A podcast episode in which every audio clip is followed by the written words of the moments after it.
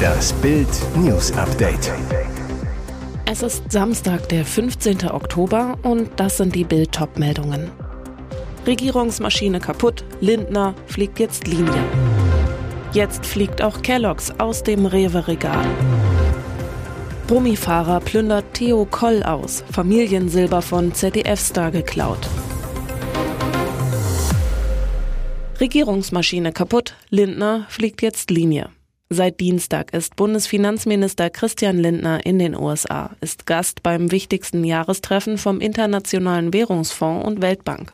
Am Freitag sollte es eigentlich zurück Richtung Berlin gehen, mit einem kurzen Zwischenstopp im kanadischen Toronto. Doch die Rückreise des Ministers verzögert sich. Grund ist eine Flugzeugpanne. Der Airbus der Flugbereitschaft musste wegen eines Schadens am Boden bleiben. Lindner war deshalb am Freitagnachmittag mit seiner Delegation am Flughafen gestrandet. Schlecht für den Minister.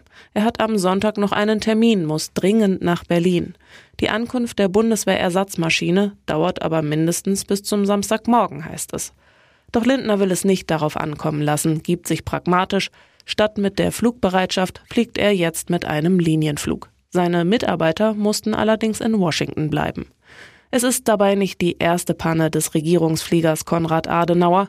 Bereits 2019 musste Ex-Kanzlerin Angela Merkel und Finanzminister Olaf Scholz auf dem Weg zum G20-Gipfel in Buenos Aires wegen eines Defekts am Airbus A340 Konrad Adenauer umkehren. Der Streit um Preise in Deutschland Supermärkten spitzt sich weiter zu. Jetzt fliegen wohl auch die Produkte des amerikanischen Cornflakes-Giganten Kellogg's aus den Regalen der Rewe-Gruppe. Das berichtet die Lebensmittelzeitung. Rewe habe damit begonnen, die Kellogg's Produkte aus den Märkten zu sortieren, hieß es. Die Lücken in den Regalen werden demnach mit neuen Cornflakes der günstig Eigenmarke Ja aufgefüllt. Sie sind den Kellogg's Produkten nachempfunden. Hintergrund? Rewe und der Cornflakes-Riese konnten sich laut dem Bericht nicht auf eine Preiserhöhung einigen, die eigentlich zum 1. November wirksam werden sollte. Schon länger habe Kellogg's die Lieferungen eingestellt, hieß es. Der Cerealienproduzent fordere ein Preisplus von 29 Prozent, berichtete das Blatt unter Berufung auf Insider. Damit sei Rewe nicht einverstanden, vor allem weil Kellogg's in Nachbarländern nur rund 5 Prozent mehr verlange. Sowohl Rewe als auch der Cornflakes-Konzern wollten gegenüber der Lebensmittelzeitung keine Details zu dem Konflikt nennen. Familiensilber von ZDF-Star geklaut. Kunstraub beim Chef vom ZDF Hauptstadtstudio. Während Theo Koll in Paris war, wurde in Berlin sein Gemäldelager leergeräumt. Berlin. Vor Gericht entpuppt sich der Dieb als Kunstbanause. Antikes Familiensilber hatte er zum Einschmelzen verscherbelt. Ein Gemälde tauchte bei einer Auktion in den USA auf, viele sind bis heute verschollen. Amtsgericht Tiergarten. Angeklagt David S. aus Spandau. Der Kraftfahrer gibt zu, dass er Kunst aus einem Lager in Berlin-Tegel stahl. Als Koll 2014 berufsbedingt nach Paris ging, lagerte er viele Wertgegenstände ein, Monatsmiete über 500 Euro. Unter den bis heute verschwundenen Ölgemälden ein Bild von Martin Borowski aus der Leipziger Schule. Dieser Verlust tut besonders weh, so der TV-Star. Es hing lange im Esszimmer. Insgesamt fehlen 22 Bilder definitiv. Aber so genau weiß ich es nicht, denn auch ein Ordner mit Kaufunterlagen ist weg. Der Dieb will alle Bilder bei einem stadtbekannten Berliner Kunsthändler für nur 450 Euro verkauft haben. Auch eine schwere Kiste voller Tiffany Tafelsilber mit Familienstempel. Zwei Bilder fand die Polizei bei dem Kunstdieb. Er wollte sie übers Sofa hängen. Am Mittwoch soll das Urteil fallen. Polizist verletzt Kollegin im Streifenwagen. Wohl jeder hat sich schon über Leute geärgert, die ständig am Handy daddeln und nervende Geräusche erzeugen. Ein Polizist aus Bielefeld ist in so einer Situation komplett ausgeflippt. Der Mann verletzte seine Kollegin, die einfach nicht von ihrem Handy lassen konnte. Der Ausraster könnte nun üble Konsequenzen haben. Es wurde ein Verfahren wegen Körperverletzung eingeleitet, bestätigt die Polizei Bielefeld.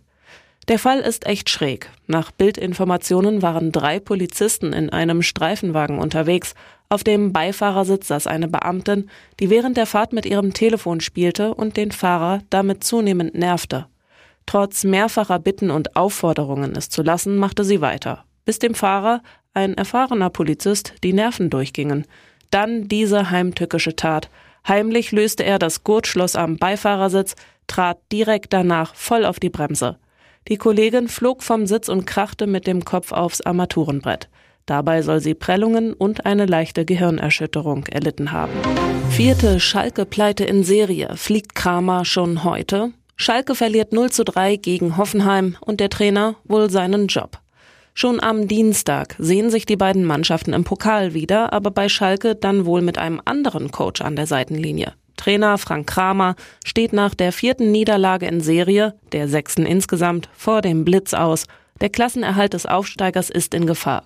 Pfiffe der Fans gibt es zur Pause, bei der Mannschaftsvorstellung vor dem Anpfiff schon beim Namen Kramer und nach Abpfiff Kramer Rausrufe. Schalke taumelt kämpfend in die sechste Saisonpleite, rutscht am Wochenende auf einen Abstiegsplatz. Folgt die Entlassung schon heute?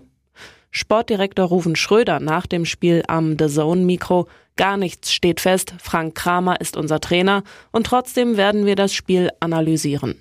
Bei einer Kramer-Entlassung wäre es bereits die fünfte Trainerentlassung dieser Saison. Der mögliche Kramer-Nachfolger wäre einer der Gefeuerten, mit dem Ex-Bochumer Reis verhandelte Schalke schon im Sommer. Und jetzt weitere wichtige Meldungen des Tages vom Bild Newsdesk. Einer der engsten Berater des deutschen Regierungschefs hat sich vergaloppiert.